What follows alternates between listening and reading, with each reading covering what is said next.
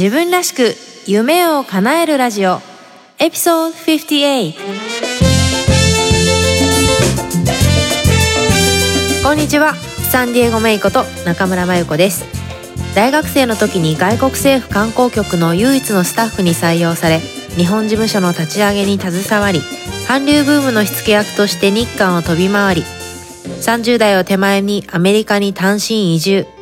大好きなサンディエゴとメキシコを股にかけてお仕事しながらオンラインビジネスを立ち上げたり大学で講義をしたりと理想のライフスタイルを形にしてきました。プライベートでは台湾人の夫と結婚し働く母として海外での子育てに奮闘しています。ポッドキャスト自分らしく夢を叶えるラジオはそんな私メイが理想のライフスタイルを実現したいリスナーのあなたを応援する番組です。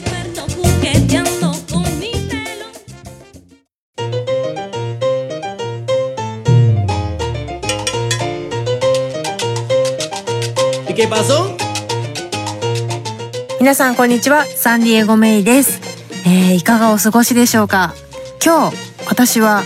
前回お話ししてたんですけど仕事に復帰する、えー、決意をしというかね仕事に戻ることにして半年間の育休を終え仕事に戻った第1日目。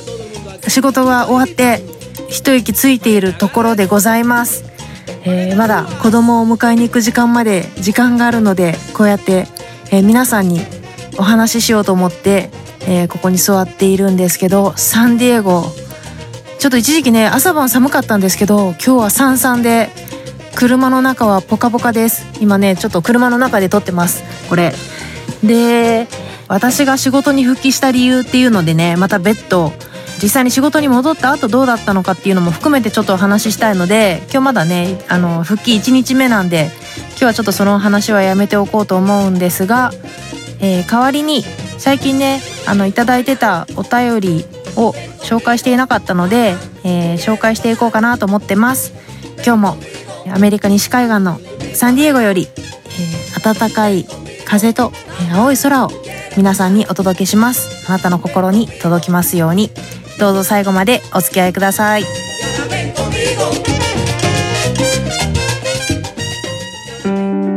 自分らしく夢を叶える。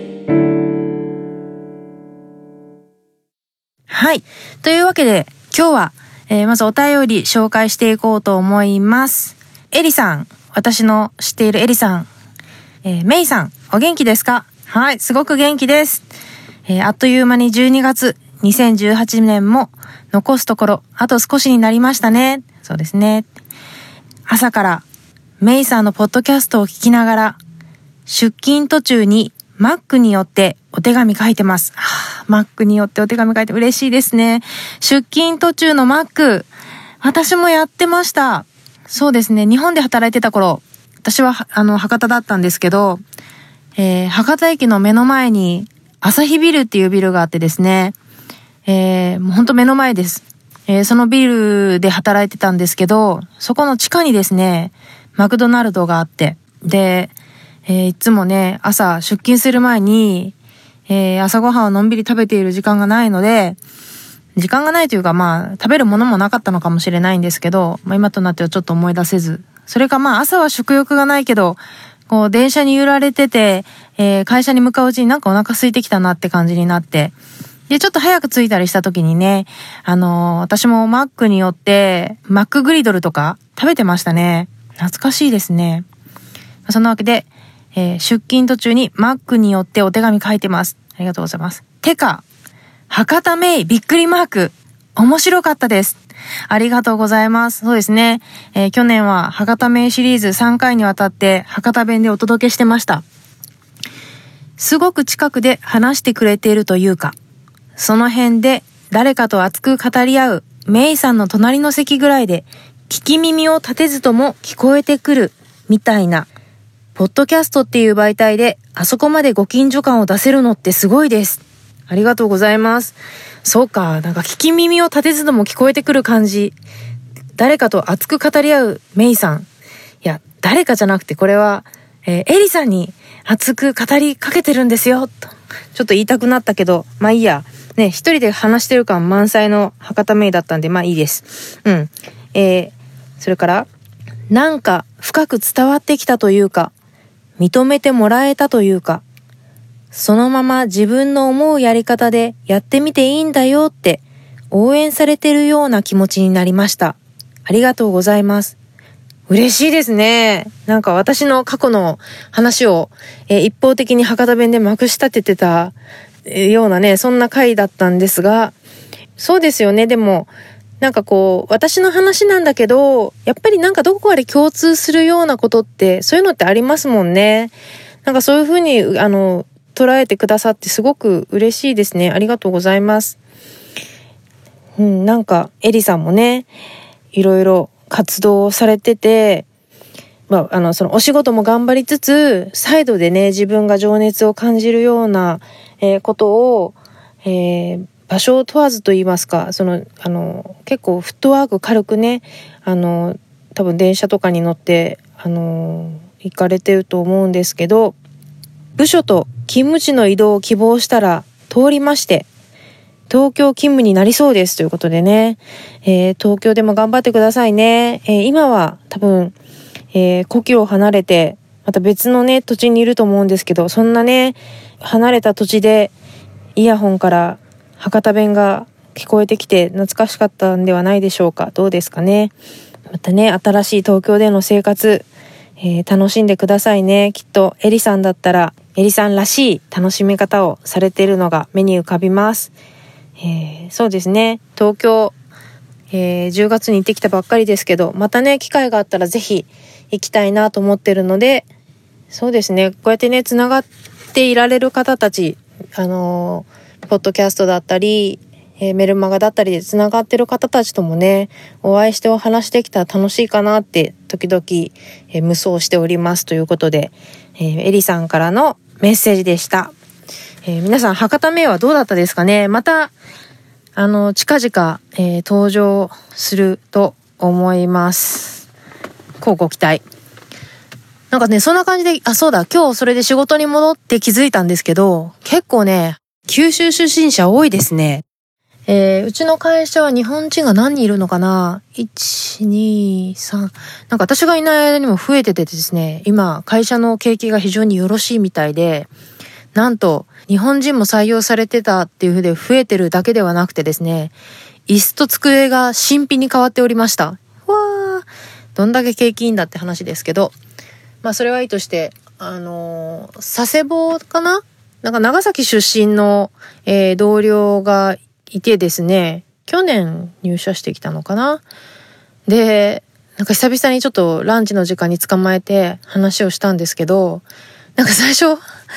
最初なんかこう丁寧デスマス系で話したけど、ポロってなんかやっぱ九州弁が出て、何やったかな？何やったかなってなんか忘れちゃったんですけど、で、なんか言い直してたから、あ、もういいよわかるけん、みたいな 言ったらそっからなんかずっと、なんとかシトラス県、なんとかかんとかかんとかって長崎弁 長崎弁でまくし立ててて、おうおうおうって、これ博多名聞いた人は、ウォーウォーって感じだったのかなとかって想像しましたね。あと、なんか博多名を聞いて、なんかメイさんじゃないみたいな、えコメントをいただいたりしたけど、いやいや、これがメイです。これが、えー、本間門のえー、正真正銘リアルなメイでございます。えー、このデスマス調で話してるのは、えー、丁寧な性格だからではなく、博多弁じゃないように話すには、デスマス調が一番手っ取り早い。ね。海外長くなると、えー、普通のね、日本語の話し方が何やったかわからんくなった。ね。そういう、ただそれだけでございます。自分らしく夢を叶える。はい。えー、次のメッセージ、えー、ご紹介します。えー、メイさん、明けましておめでとうございます。おめでとうございます。仕事と子育てで本当に大変と思いますが、ポッドキャストとメルマが頑張って続けてくださいね。今年もよろしくお願いします。ということで、えー、こちらのメッセージは、姉川さん。えー、姉川さんはですね、えー、私の日本の大学の大先輩でいらっしゃって、私は、えー、西南学院大学という大学を卒業していまして、えー、うちの大学はですね、まあ国際色が割と強い学校だったんですけど、えー、世界のいろんなとこにですね、同窓会の支部を持ってて、アメリカも、えー、ニューヨークとロサンゼルスに支部があって、まあサンディエゴにはないんですけど、サンディエゴからロサンゼルスっていうのは車で2時間、車で2時間北に走ったらロサンゼルスなんですね。なので私は、えー、ロサンゼルス支部に所属していて、そうですね、1年に何回、2回ぐらいかな、あの、同窓会があってるので、そちらにできる限り参加するようにしてるんですが、この姉川先輩というのは、え以前、そのロサンゼルス支部の会長をされていた方で、え今はもうあの、お仕事をリタイアされていて、ご夫婦で、え福岡に戻られています。えー確かご夫婦ともに西南のご卒業だったと思います。この同窓会はですね、え大学だけではなくて、この西南学院という学校は、えー、幼稚園から、今はね、今は幼稚園とか小学校とかもあるんですけど、まあ基本的にはまあ中、高、大学、女学院、えー、の、えー、同窓会になっていて、えー、卒業生が集って、えー、故郷や、えー、大学を懐かしむね、そしてお互いをサポートし合って、元気で付き合って、そんなね、本当にあったかい回で。で、私もね、最近ちょっとご無沙汰しちゃってたんで、次こそは次こそはと思ってるんですけど、意外とね、なんかこうビジネス系の人が多いのかなと思うでしょう。まあ、もちろんビジネス、姉川先輩とかはね、あの、がっつりビジネス系の方なんですけど、意外とアート系の方も多くって、俳優さんとかですね、まあ、アート関係、本当その美術の方のアートの人とかですね、もういらっしゃって、本当にね、お話が面白いですね。うん。あとはやっぱり子供ができてからは、やっぱり大先輩で、えー、ずっと子供ができても、ね、子供が二人いらっしゃる先輩で、女性でね、で、お母さんになってもずっとお仕事を続けてらっしゃる先輩っていうのもいらっしゃって、こういう時どうしてたんですか？なんていうのもね、その日本人の視点で聞けるっていうのも本当にありがたいんですよね。そんな人、そんな頑張ってる先輩たちがいて、なんかね、私も、まあ結構な年になってきてるんですけど、大概の場合集まると私がまだ若い方と言いますか一番若かったりするのでね。うん。あの、みんなに、先輩方に可愛がっていただいてるんですけど、あの、また、あの、皆さんに先輩方にお会いできるのを楽しみにしながら、ね、それまでまた、えー、楽しいお話ができるように、まあ、このサンディエゴで頑張っていこうかなと思ってます。はい。自分らしく夢を叶える。次のメッセージは、これ、メイさん、えー、ますますパワーアップで何よりです。えー、あなたがグローバル人材のロールモデルですね。えー、里帰りの際にはお知らせくださいね。ということで、こちらは元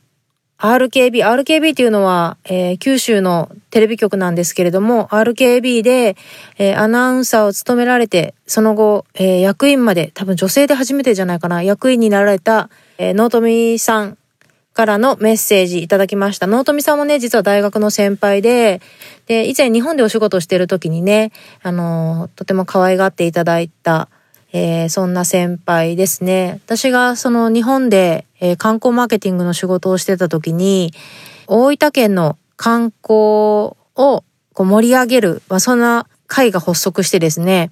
その時にその会のメンバーにえー、誘ってくださったのが納富さんでした。やっぱりね、その社内だけじゃなくて、社外でね、そうやってこう女性をこうサポートし合うというかね、持ち上げるっていうんですか？そういったのは本当にありがたいなと思いましたね。で、そういった機会が私は結構恵まれていたのかなと今思います。そうやってね、あの、まだ私多分20代後半になったばかりの頃だったと思うんですけど、その大分県のね県庁の観光を推進していこうっていう中で、えー、そういった会が発足されてそのメンバーに加えてくださったのは、えー、納富先輩でした。他にもね、今の仕事についてからも、なんかその自分がした仕事に対して、その、なかなかやっぱりその、まあ、現実問題、女性って男性よりも評価されにくい現状がありますよね。あの、残念ながらある。で、それはまあ、あるとして、なんだけど、ある仕事、まだ入社してあれ2年ぐらいだったのかな ?2 年、うん、ちょうど2年ぐらい経った頃に、私が仕事をしたこと、したことに対して、えー、うちのお客さんで働いてる女性が、まあその人がその、うちとビジネスをしようって言ってくれた人だったんですけど、彼女が、あの、メイさんのこういうこういう働きぶりが非常に良かったみたいなことをね、私のボスに言ってくれてたみたいでね、そのボスの方から、いや、彼女が、そのお客さんのね、何々さんがそういうことを言ってたよ、みたいなことを私に話してくれて、やれ、ボスってよく見えてないこととかっていうのもあるし、お客さんの立場で物が見えてないこともあるので、えー、そうやって、あの、外から高い評価をしてもらえてね、それを自分の上司に伝えてもらえたっていうのは、あの、非常に嬉しかったですね。やっぱそれでそのボスが私に対、ボスの私に対する評価っていうのも、やっぱり良くなったような気がしますし、多分良くなったんだと思いますよね。うん。なんで良かったなっていうのもありましたね。えー、そんなわけで。そうだ、納富さんも、確かもうリタイア、えー、テレビ局を定年退職されて、えー、第二の人生というか、まだね、あの、多分当時アナウンサーから入ってね、それでまあ、寿退社とかってすごい多かった時代だと思うんですよ。そんな中、お仕事続けられてね、お子さんも、娘さん、私の今度はまた大学の後輩になって、彼女もね、ロサンゼルスで少し働いてたこともあって、一緒にね、西南の同窓会に行ったりとかもしてて、で、しかも私と名前が一文字しか違わないっていうね、これまた、まあそんなわけでね、えー、お母さんの、えー、納富さんからはね、非常に可愛がってもらえて、私がその、えー、以前日本で働いてた韓国の仕事を、えー、辞めますっていう日にですね、ちょうど納富さんが、えー、別件でえー、事務所にいらっしゃってて、私への案件ではなかったんですけど、来てた時に、まあ、ちょうどいらっしゃってたんで、実は今日で、あの、退職してアメリカでビジネス留学しますっていうお話をしたら、えーとかって言って、私の娘、今日ちょうどロサンゼルスに出発したのよとか言って、もう娘はアメリカで働きたいって言って飛んで行っちゃったのよとか言って、あの、どうぞよろしくねとかって言って、それから娘さんと繋がって仲良くなったんですよね。で、そんな彼女も、今はもう日本に戻ってまたお仕事を続けつつ、先日、えー、素敵な人とご縁あって、えー、結婚もされてるようでね、また会いたいなーなんて思ってるんですけど、えー、そんな納富さん、ね、第二の人生、ね、あの趣味をされるだけじゃなくてね、きっとえー、これまでのご経験を活かされてね、もっと社会で活躍されるのかな講演とかされるんですかね。もう、あの、本当いろいろね、教えていただきたいなと思ってて、あの、帰国する際はぜひご連絡くださいね、なんて、えー、言ってくださるので、ぜひ次回帰国する時にはお会いしたいなと思ってる方の一人です。自分らしく夢を叶える。はい、次のメッセージです。サンディオメイさん、こんにちは。こんにちは。アメリカ、ボストンに住むミチです。えー、去年、持病がひどくなり、薬なしで回復、普通に暮らせる生活を目指し、やっとそれが叶い出したこの夏。これからは身を粉にして働くのではなく、今までの自分の経験を活かして何かができないか、自分ができる仕事がしたいと思い始めた頃、メイさんのポッドキャストを見つけました。あ、そうなんですね。ね、頑張っちゃう。アメリカで頑張ってる人は頑張っちゃう人が多いですよね。私も頑張っちゃう人で、あの、最初の子供が生まれた後ですね、やっぱり仕事もガツガツ頑張って、えー、家のことも頑張って、なんかいろいろ頑張って、でしてたらね、私もあの体調を崩してた時期があってですね、まあ、早い話があの、すごい食べ物に敏感に反応してアレルギーみたいになっちゃって、で、一部の食べ物は未だになんかちょっと食べるとね、反応があったりするっていうような状況なので、本当にね、頑張りすぎは要注意だなと思ってます。先日もお話しましたけど、私の今年の目標は、頑張らないなので、うん。まあそんなわけでね、でも、えー、薬なしで回復して普通に暮らせる、えー、生活が叶い出した今日この頃ということでね、良かったですね。で、今までの自分の経験を生かして何かできないかっていうことでね、え私のポッドキャストを見つけてくださったということで嬉しいですね。実は私も故郷は福岡と言っても北九州ですが、おー、北九州の方。私もね、福岡と言いつつ、えー、生まれは、あの、福岡市、あの、福岡市東区なんですけど、あの、育ったのはですね、ちょうど福岡と北九州の間ぐらいのところなんですよね。北九州ですか。これね、博多メイシリーズの、えー、メルマガにご返信いただいてますね。えー、日本人とのお付き合いをほとんどせずに来たこの10年、なんだかとっても恋しくなり、毎週聞かせてもらっています。嬉しいですね。博多名の博多弁、えー、心に染みましたでしょうか。えー、他の人によると、ボストン、福岡の人、多いよって言うんです。